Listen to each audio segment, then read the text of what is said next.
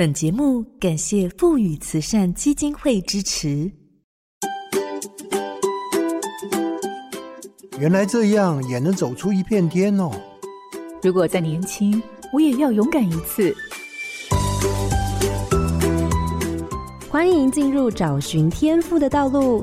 这里有故事，有方向，最重要的还有愿意陪伴、勇敢探索的你。我们一起让教育不一样。我是蓝伟莹，在台湾一面赞扬护国神山的理工人才，同时，这科系不仅快要被遗忘，常常上新闻的就是教学或考试时的文言文与白话文比例要多少？你知道中文系到底在学什么吗？荧光焦点，中文系的丰富活力。在台湾的中文系主要有几个学习脉络，一个是经学，着重在古代书籍的阅读。还有哲学思想的传递，另外一个是语言文字学，学习文字声韵与训詁相关的内容，还有一个就是文学体系，谈的是古代文人的创作。面对世代快速的变迁，传统科系也面临了转型的挑战。希望能在未来将这些工作结合到课程相关的安排，让学生除了发挥科系的长才，还能够将所学跨领域的运用到大众传播、文化创意、数位平台行销等地方。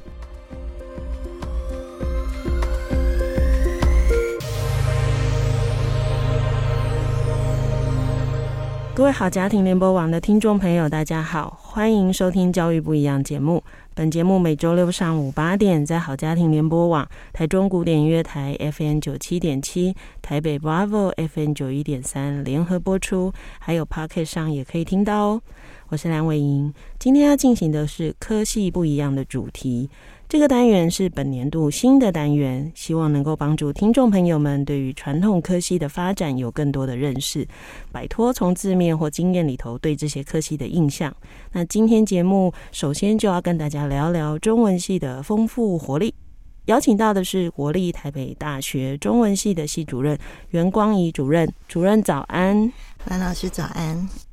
那我想听到中文系，许多人第一个印象应该是要读很多古文吧，不然就是咬文嚼字。那如果不感性的人，应该不适合就读吧？我想这是很多人对于中文系的一些刻板印象。那中文系毕业好像只能当国文老师吧？不知道是不是也有这样的想法？那中文系真的是这样吗？相信我们今天可以从袁光义主任的分享中，对于现在的中文系有更多的认识。各位听众朋友，千万不要错过这一集的节目哦。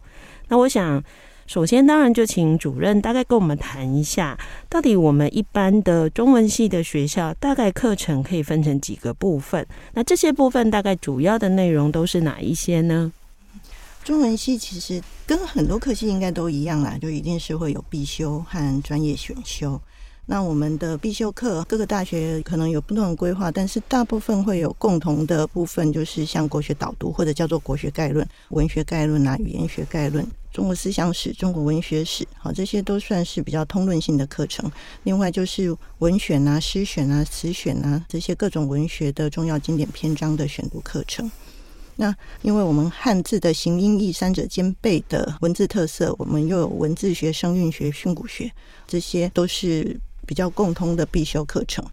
另外专业的选修课程，各个中文系可能就会以不同类型哈来做区分，然后会有各自的特色。譬如像台大中文系的话，有经学、史学、学术思想、古典文学、现代文学等等；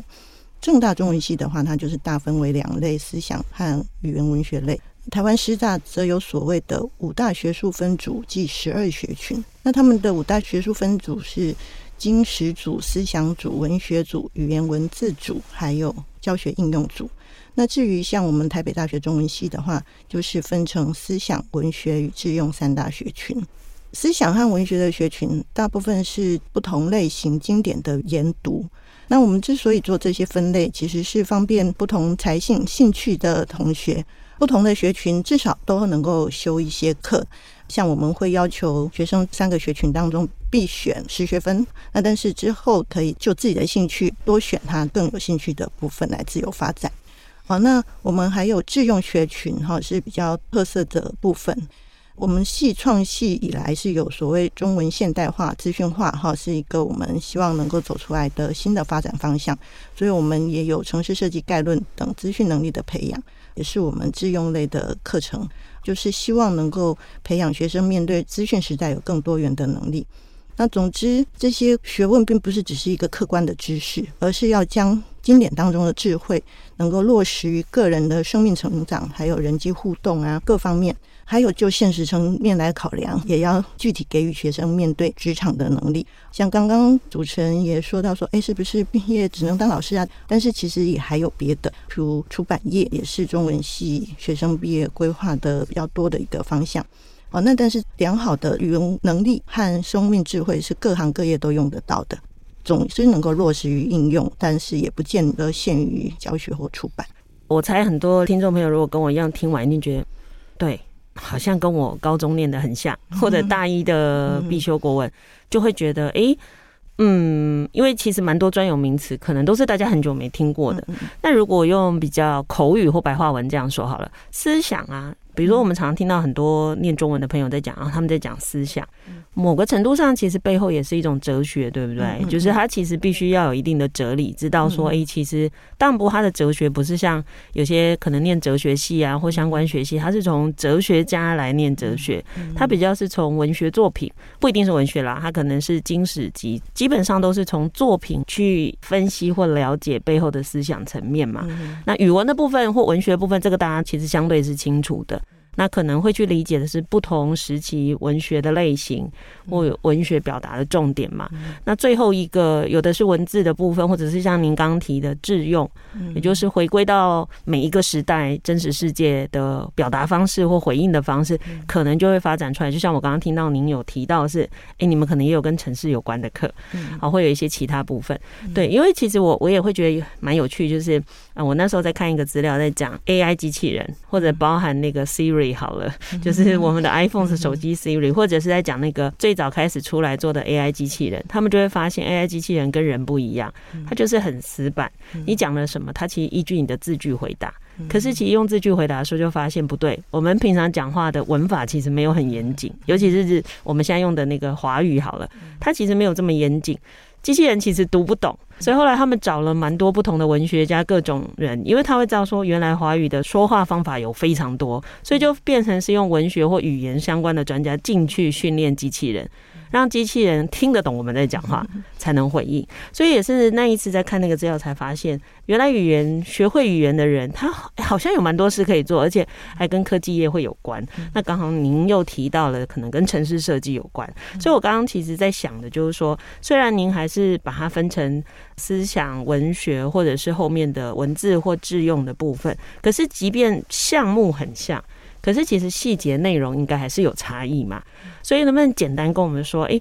从过去到现在，类别看起来很像，可是实质的内容比较明显，您自己的观察的变化大概有哪一些？其实就算是不变的部分，其实教法可能也还是会需要创新呐。但是如果说就是因应这个时代变化的部分，那当然像以前可能比较传统的一些文类，那但是现在其实有更多的，好像比如说什么网络社群的那种经营的文学，那或者说就是如何把这样的一个文字表达能力，像用在数位行销啊，或者这些广告文案呐、就是落实致用的部分。好，然后还有就是像刚刚说的城市。设计能力是不是也可以再更多的去投入这方面？那像这些部分，其实也都是我们思考的方向。我们的课程要如何去创新，然后去设计，其实真的也是是要不断的去摸索，然后也是要大家一起共同努力再去思考的。对，像您刚刚讲的啊，其实比如说你可能要有资讯的东西进来，或者是刚刚您说什么城市设计好了。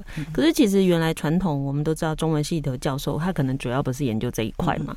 那就会回到要么就是原来的老师要想办法去学，要不然我就是得要延聘年轻的老师。可是到底他要具备什么专长？因为你如果把资讯的能力找出来，就也很奇怪，因为我干脆去找别的系来帮我开课。比如说台北大学，它是一个综合型的大学，其实科系是很多的，资工系就可以来帮忙处理啊。你可能自己系上不会延聘，可是如果资工系来，他又不懂语言，他来到底在教资讯还教语言？因为我们毕竟要的是在中文系里头的能力，所以但我就会好奇，比如说。还包含您刚刚讲的，现在很多行销文、小编文。可是我在猜，那个很多中文老师看到小编写的文章，应该觉得这这叫文字吗？对不对？因为有些用字遣词真的很。抓不到某个逻辑，可是它可能是现代人的逻辑。好，那类似像这种比较新颖的东西，到底我们是从现有的老师想办法去突破自己，重新学习，还是到底我们延聘了什么样不一样的人才进到原来的中文系里头呢？这个部分，我觉得两方面当然都需要啦。就是我们新进的老师，或者说虽然是传统中文系学术性训练下的老师，其实面对新的时代，他们其实也都需要去不断的去吸收新知，然后不断的去思考如何结合现在的一些网络时代的一些新兴的。其实是我们现职的老师，不管你以前有没有这方面的训练，其实他们都会去做这样的一种思考。其次呢，当然就是确实我们可能会需要去思考，说我们有没有可能延聘相关的人才。那其实像您刚刚说的，如果只是纯粹请志工的来教，那他根本不懂语文。好，那我们其实也算是很幸运，我们就是有聘到台大资讯管理研究所的周亚明老师。他虽然说是资管，但是因为他确实是有做一些汉字资料库的一些背景。所以他就是我们聘到他进来，那他也会进一步去思考，诶，中文系学生到底需要什么，来去思考规划相关的课程。所以他除了就是资讯基本的呃城市设计概论的这类的课，他也帮我们开数位典藏导论啊，还有数位出版哈这相关的课程这样子。那我们真的很幸运，有呃能够找到这样的老师。那但是其他的学校，其实我相信哈，就是也都会从这种不同的方向去做这样的思考。对对啊，其实刚刚您提那几个例子，我猜想听众朋友就比较有想象力了。比如说数位典藏，像故宫好了，它其实有一些数位典藏，其实这些大家都用过，但大家可能背后不会觉得说，哎，这个跟中文系有什么关？或者是说，哎，这到底是什么样的背景的人能够做出这样的东西？或者数位出版，我觉得也是疫情之后。还蛮夯的，因为其实这几年的纸本阅读，其实整个没落很多。那数位阅读或者是数位的资料的呈现，其实反而人们很习惯用这样的方式，所以那个转变的速度啊，也其实已经超过我们原来预想。本来我们可能可以带领某些转变，现在不是，是那个世界的转变 推着我们，对，不得不动。所以其实我刚刚听您提到，就是哎，我们聘了一个。本身其实并不是中文背景的人，可是他的研究范围又跟您刚刚讲的汉字研究，对，因为我自己以前念博士班，我们老师做的也会有汉字资料库的，或者汉字的断词断句的各种工具，帮助我们做那个人们说话的文字的解读。其实它是很有趣的，只是一般听众朋友没有接触，他就以为那是很生硬的。可是其实文字的研究，包含人说话的研究，是可以找到人的一些规律性跟背后他的意图是什么的。对，那其实是好玩的事情哈。那我觉得就回到一个是，我刚刚本来很想问是，那袁老师就是你自己看你自己这几年，你觉得你自己从传统这样中文系啊，或者是过去的训练到现在，到底有哪些部分是你自己的转变跟成长？我们不要讲别人，就你自己好了。对，因为你本身就是中文系的底子，但你开始发现你自己有一些什么样的不一样，在。因应好了，或者是去转换中文系在这个时代里新的可能呢？嗯，其实真的要讲的话，我可能会很怀疑说，自己如果跟不上这个时代的话，我是不是应该早点退休，把位置让出来给更新的 老师来来带领？那但是就我自己的话，其实就是说，因为其实我真的是一个才性非常偏执的人，我那时候第一志愿师大国文系。刚进去的时候，我只是觉得说，对啊，我只喜欢国文，但是我确实也不知道中文系出来能够干什么。嗯，除了当老师以外，我就觉得说，既然我喜欢国文，就是我是认为这样的一个传统经典的智慧可以安顿我的生命，然后我也可以把这样的一种智慧给予我的学生，好让他们也在人生的这个漫漫长路当中，有一些经典的启发。我说，正常的时候其实都不需要，但是在逆境的时候，你能不能挺过来？你是以什么样的价值观、怎么样的一个信念？我觉得传统智慧的东西，其实很多时候是帮我们打预防针。那我会觉得，对我来说这非常重要。然后，如果有任何的学生啊，也会觉得，嗯，这样的一个经典的智慧哈，或者说，当然包括这些诗词曲的这些又兼顾。所谓兼顾真善美 这样的一种文学经典，他们是觉得对他们是很有意义的，是很有乐趣的。那我也都愿意分享。那其实我一开始真的就是这么的单纯的，很进入了这个领域。那但是当然就是在这样的一个时代的变化的一个情况下，如果要去考量作为一个教师的使命。就是虽然说我说在真的去当老师的过程当中，我也是有很多的挫折，我也很多的自我质疑啊，我不适合当爸这样子。那但是陪小孩子成长，看着小孩子成长，有机会陪着他们一段，我觉得这其实就是当老师的一个无形的价值。那但是现在的学生，学生当然要有其他的出路，所以我作为一个老师，我当然要能够为他们思考，中文系出去可以干什么。虽然好像说念这些古典，然后就是阅读，那好像比较直接相关的哈，大家可能就除了当国文老师以外，可能也会说啊有作家梦啊。可是问题是，大家也还是会觉得当作家饿死的几率比较大吧？然后，但是各行各业哈，你说你所有的行业，当然都还是会需要这些文字训练的能力，如何精准表达的能力。那这些东西其实是你不管在什么样的职业上，其实。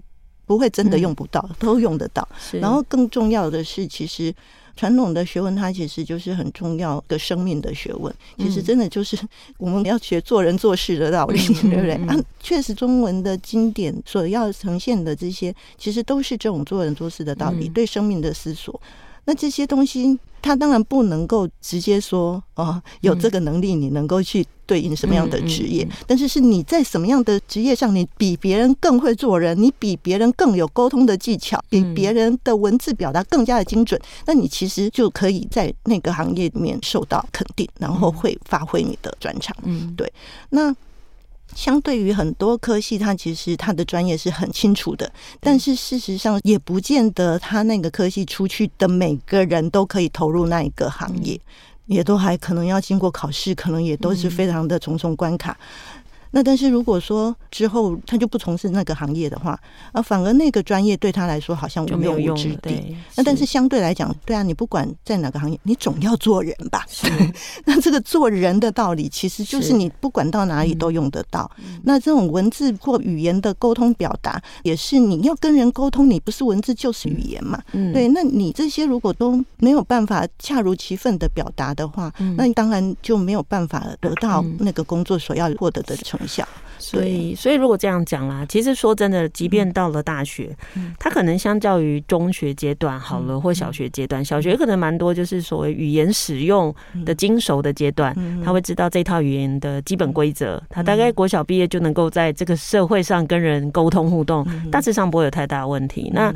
中学之后可能会有更多像您刚刚说的文字背后的意义的理解啊、讨论啊，甚至成为文字使用更精准的人。那我想到了大学后，其实刚刚大家听了主任讲了很多对这些过去的经典的阅读。坦白讲，我们也不是思想的灌输，因为如果思想灌输就只会教一种。可是事实上，我们把各种思想都跟孩子做讨论。常常我们在讲语文教学，其实有一个很重要的核心叫思辨嘛。也就是说，你在这么多不同的过去的智慧或经验中，呃的阅读后，你自己思辨后，你还是会形成你自己面对外在世界的方式嘛。哈，其实我也是一直到这几年，到了某个年纪跟经历，你就突然发现，哎，对，安身立命很重要。安身立命不一定是不积极，安身立命是知道自己所在跟为了什么努力，你反而会更有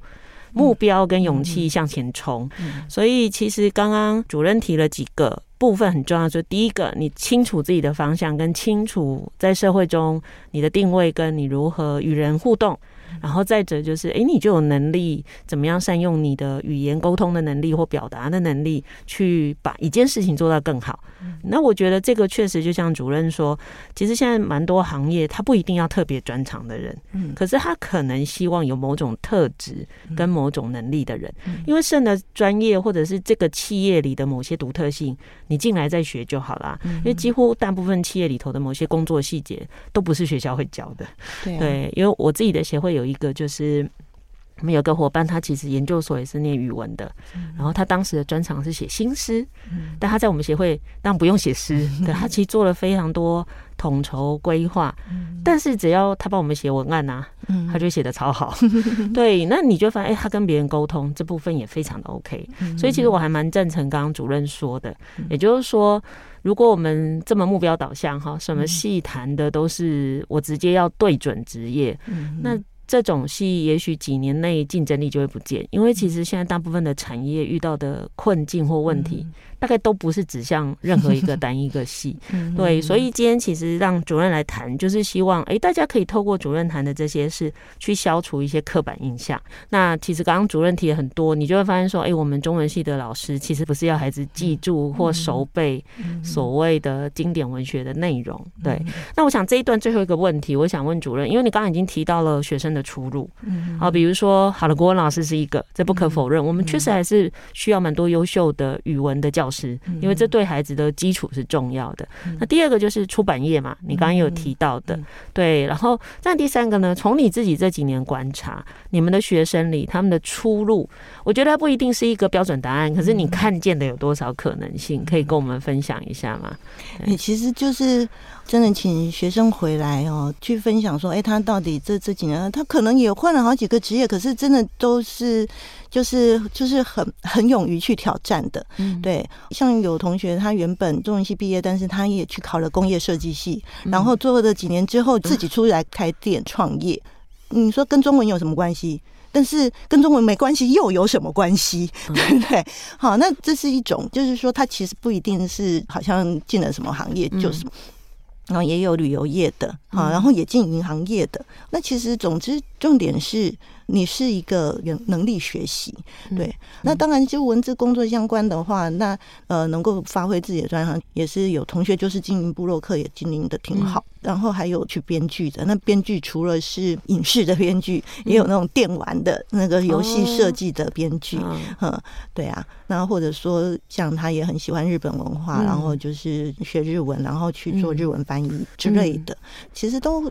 很多，就是你想得到。的想不到的都有可能，嗯、然后也有蛮广，对啊，对啊，对，就会变成有一种是真的跟中文系直接有关的，嗯、一种是那个产业你不会想到它跟中文有关，可是那个产业里一定有一部分的工作是需要中文系的，就像你刚刚讲。嗯电玩游戏那整个剧情的编辑，他还是需要有一些协助。那最后一个就是他完全跟中文系无关，但问题是中文系培养了他能够持续学习跟有良好互动沟通的能力。所以大概就三种嘛，哈，我想这样大家就很好想象，一个是直接相关，一个是产业中需要运用到语文能力，第三个就是把中文系当成他面对这个世界通用的基本能力。那他后续就可以持续去学习，他其实在各行各业都可以处理的很好。好，所以我想大家就换一个方式去想，就是如果我们不这么工具性去想中文系的话，事实上你就不会限制你未来对自己的可能。换句话说，假如你有一个孩子很想念中文，你不要一直跟他说你想当老师嘛，因为其实 说真的，我们大学又不是就业 准备所，对不对？它其实是通有一个通识的教育这样子。好，接下来我就谈一个我们最近很流行的话题，就是 AI 机器人。其实真的蛮多，我自己也试了好几次，我觉得他真的写的还蛮清楚的，然后语句还。蛮通顺的，就算我讲的话不清不楚，他还能够读出我到底在讲什么。对，那我想这个当然就冲击到一般人的基本能力，因为如果他能做到这样，其实一般人都可以。那这时候我们当然就会遇到一个最大的挑战，就是到底那中文系怎么办？那当然我自己觉得一定没有问题啦，因为。它就是一般语文能力，在我的想象，中文系能够培养出的是高阶的语文能力，它应该是有差别。那你们自己系上或者是你的这些同僚们，有没有曾经对这个事情做过讨论呢？哦，就是因为像这个东西，我之前也没有特别去。关注，反而是因为我有两个小孩，也差不多就是那大学研究所这样的年纪，所以他们在玩这个东西，我就知道了这样子。对，那刚开学的时候，除了自己备课什么，面路上遇到，可能真的开会也不见得有时间聊这个。那但是当然，我们学校也有相关的一些讲座啊，是已经有让老师们知道说，哎，面对这样的一个呃未来，我们可能也要再去充实充电一下，这样子。其实我们自己系内的老师，我知道的有老师很积极，哎，有工作方有有去参加，嗯、就是对我我相信，其实老师们哈，其实都会去关注到这个部分，我们要如何去应用。那然后还有就是像脸书上也有看到老师们去分享嘛，就是有试着去问问题，然后就看到那个呃，嗯、答案就是答案。那可是大家都会发现，就是虚虚实实、真真假假的。嗯、然后像我我女儿那天也是说，哦，她本来跟那个聊天区机器人。还聊得欲罢不能，那天几乎都泡在跟他聊天了。可是后来他就非常生气，说 AI 骗我。这样，他跟他聊说某个动漫的同人创作有什么样的题材的作品，他有没有看过？AI 就跟他讲的好，好像有模有样的。对，结果后来他在追问几个问题之后，他就发现就没有，因为他就是很想看，如果有那个作品，他想要找来看。可是 AI 跟他糊弄了半天，就是发现根本没有这样的作品。对，然后所以就是这个。AI 当然，它也可以收集资料，然后去讲出一个似模似样的一个内容，但是它到底是真的假的，这个其实还是需要我们再继续做判断、做校正。对，而且就是说，哎，它虽然说好像你问他什么问题，他也可以帮你回答，但是这样的一些似是而非的东西，难道我们自己不需要去搞清楚吗？对不对？这是第一个，然后第二个，到底今天，然后尤其讲到所谓的写文章啊、写诗啊，到底是谁需要写文章、写诗？AI 写文章、写诗来干嘛？我们要写文章写诗，事实上是我们希望能够充分表达我们自己的思想感情。那如果我们需要 AI 来帮我们讲，那就当事人其实没有要表达的感情了，他就真的是交作业而已了。对对对，所以我就说，其实对我们来说，AI 可以去搜寻这么多东西。像譬如说，我女儿她虽然一开始很生气说 AI 骗我，可是她在这对话的过程当中，她其实是就是说，因为她其实问的是有没有这样的创作。那如果没有的话，那是不是可以由他来创作？那在 AI 的讨论过程当中，他其实也有某些的灵感，会觉得说：“哎，AI 这个点子不错哦，哦，如果我能够用这个点子去铺陈、去创造一个故事，那挺好的。”那所以，他其实他是可以帮我们收集很多资料，然后让我们有更多的想象。然后有些资料的部分，当然我们也需要去核对查证，就是那些资料也还是可以去减少我们一些搜寻的时间。那所以有了这些东西，它本来就应该是要帮助我们。更好，然后帮助我们做事更有效率。对，那所以我们要思考的是如何可以去善用它。对，那人省下的那些心力到底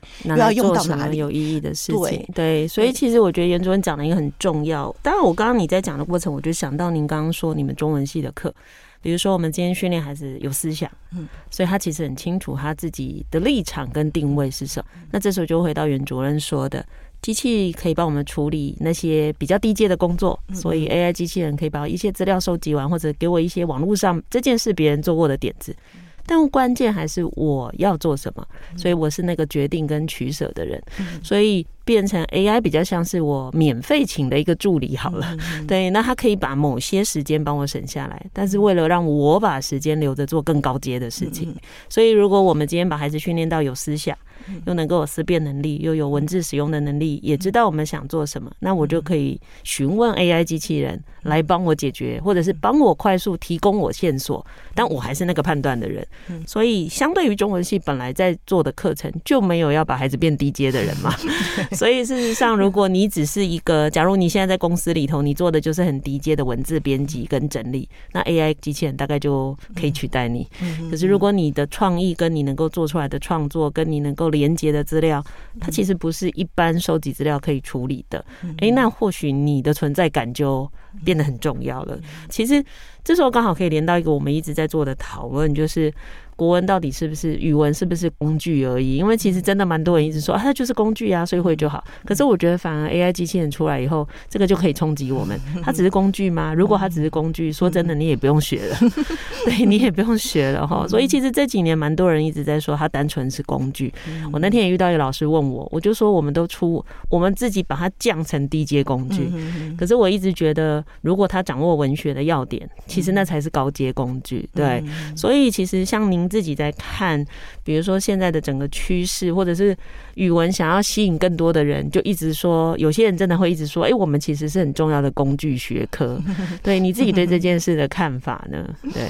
其实从老子讲所谓的“道可道，非常道”，嗯，那这个工具或者说语言文字作为工具价值的话，它都是可道之道。其实我说，之所以我觉得传统的学问是可以不断的让我们思考的，是历久弥新的，就是他在那么久以前，他其实就已经去思考到语言作为一个工具的它的限制。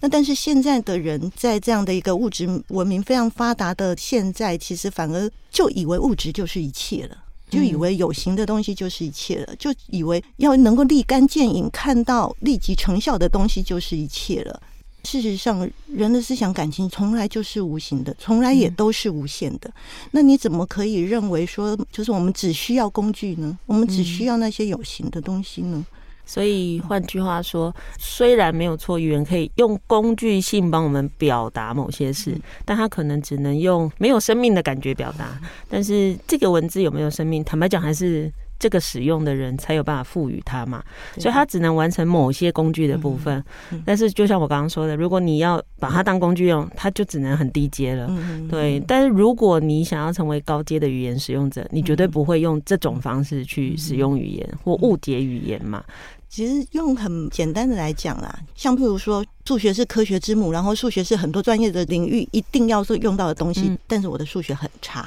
跟我什么关系？跟我没有关系的结果就是我没有办法去从事那些高阶的工作嘛，对不对？那同样的也是啊，就是语言，当然它作为一个工具，它当然是很重要的工具，而且它确实有很重要的工具价值。像你刚刚提的数学，我觉得就是一个蛮好的例子。就是数学绝对不是拿来用而已。你如果没办法理解数学背后的逻辑，你根本连用它能力都没办法。所以语文不是一个简单说我套一个模式就可以用，你要懂语言组成跟语言，它在整个脉络里头如何发挥效果，那个背后的逻辑你能够掌握，你才有办法把它用的漂亮。所以它绝对不是这么轻易就可以使用，不然其实就像您说的，我按计算机就好了。如果它是工具，就表示计算机就可以处理，或者文字生成器就可以。可事实上，我们想做的恐怕就更多了一点。那但我确实会觉得，有时候我们其实是希望大家不要怕更接近，可是反而造成了别人误解。我有时候常会。觉得有些时候这些事就是没有这么简单，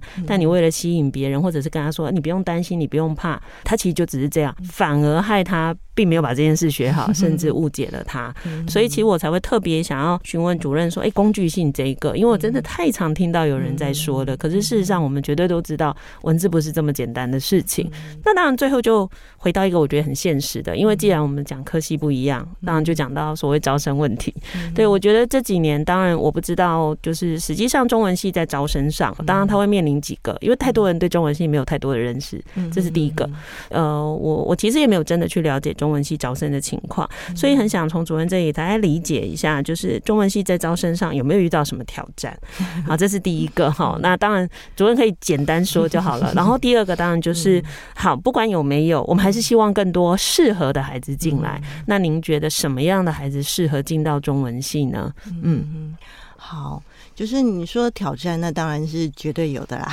对，因为确实整个社会，包括整个价值观的变迁，然后整个越来越窄化。中文系的一个工具价值，然后而且大家真的都觉得我日常生活都会用啊，还需要学吗？啊，那个什么文言文用不到啊，还需要学吗？大家都是用这样的一个很很浅层的表面的心态，就好像真的我不喜欢数学，所以加减乘除就够了，其他我都不想学。嗯，是这样的一种心态去面对国文的时候，其实并不是没有文学是真的很爱文学，然后真的想念中文系，但是在这样的一个社会氛围当中，其实会让真的有志于念中文系的同学也都会非常有压力，就不敢承认自己想做这件事。而且就是他就算很想，他就算是要跟爸妈说我就是要念，可是周遭亲友的质疑的声浪也会很大。那更何况有些他就是刚好分数掉进来，那他更是觉得说我掉到这里来，我是需要高兴吗？那我需要思考我是不是大家要转系嘛？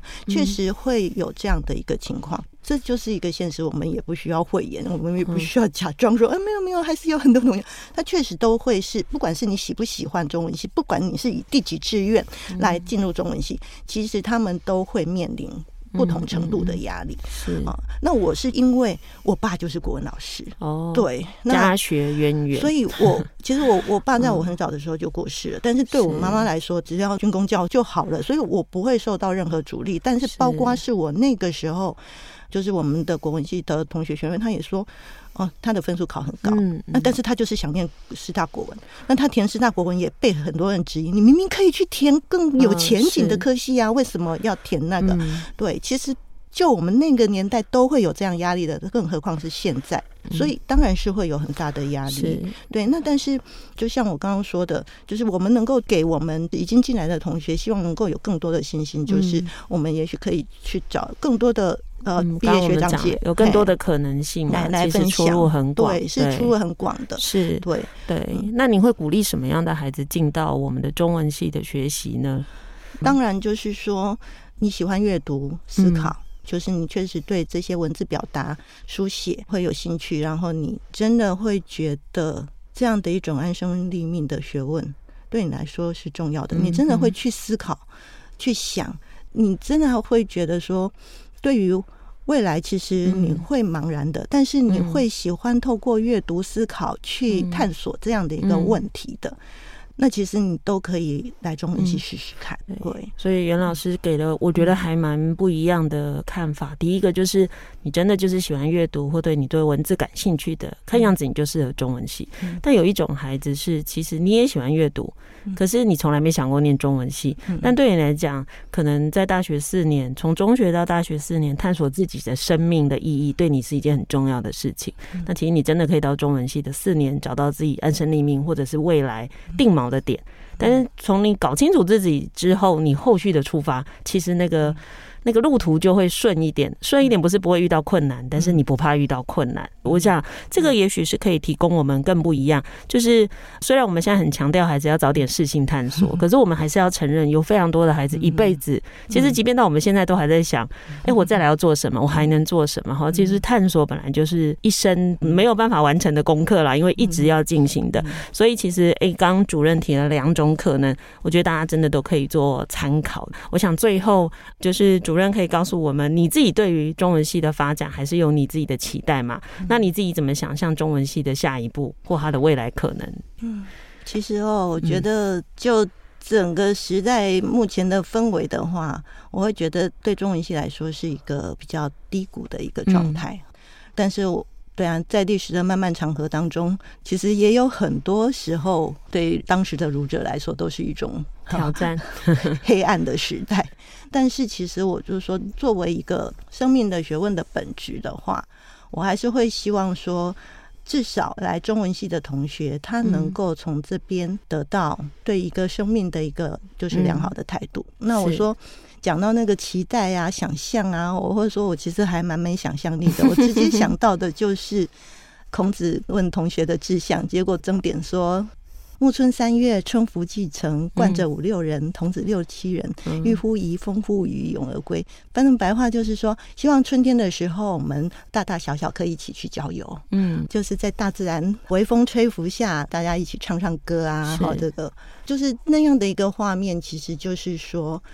是一个很快乐的，可以去感受大自然或者整个世界的美好。嗯、然后呢，我们也能够去欣赏这些文学艺术，哈，这个诗啊、唱歌啊，带给我们的乐趣是啊。然后，而且有志同道合的朋友可以一起阅读学习，那是非常愉快的事。所以我说，这个是世界，这个社会不管怎么样的纷纷扰扰，嗯、但是在大学的殿堂，在中文系的大家庭里面，我希望大家在这里是能够从古今思想家、文学家的这些经典的涵涌当中，我们能够去感受生命的美好，然后为我们未来，不管是从事各行各业哈，不管你出去会是走哪一条路，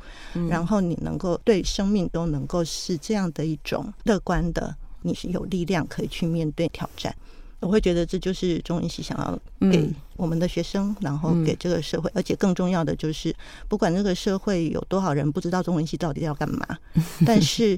我们都可以心安理得的做自己。好，我想刚袁主任谈了很多，我们就会发现他其实生命里头，虽然他刚刚说了很多现在的一些变化或挑战，可他其实对于未来还是充满美好的想象。对，因为我想这也就是我们唯一可以努力的事情，就是知道总会遇到一些挑战，总会有一些时候不一定能够完全被理解。可是其实我们知道的那个美好其实是在的。那也希望学生进来专注在学习上，你就会知道其实这个科系对你能够产生的价值。坦白讲，我大学唯一动念头要转系是转中文系，好，这是我大一升大二，因为我大一上的课最快乐的是我的大一国文课，哈，这是很特别的哈，把它从化工系转中文系这样，然后大家都会一直说你你不要这么冲动哈。好，我想今天真的很谢谢袁主任来跟我们讨论这些事情，我相信对大家来帮助了解中文系一定有很多不一样的看见哈。那也希望大家真的可以鼓励跟支持愿意投入这个领域的孩子哈，不要用社会价值去妨碍了孩子对于自己人生的选择。那谢谢主任，好，谢谢，好。感谢您收听今天的节目，邀请您加入教育不一样的脸书粉丝团。若有相关节目的问题，也欢迎您在脸书提问，我将安排回复。接下来，请您继续锁定好家庭联播网台北 Bravo FM 九一点三，台中古典音乐台 FM 九七点七。另外，也邀请您上 Podcast 搜寻订阅教育不一样。感谢国立台北大学中文系系主任袁光义今天来节目受访，我是蓝伟莹，教育不一样，我们周六上午八点见。以微笑点亮教学现场，赋予慈善基金会与您一起支持教育，陪伴生命找到自我价值。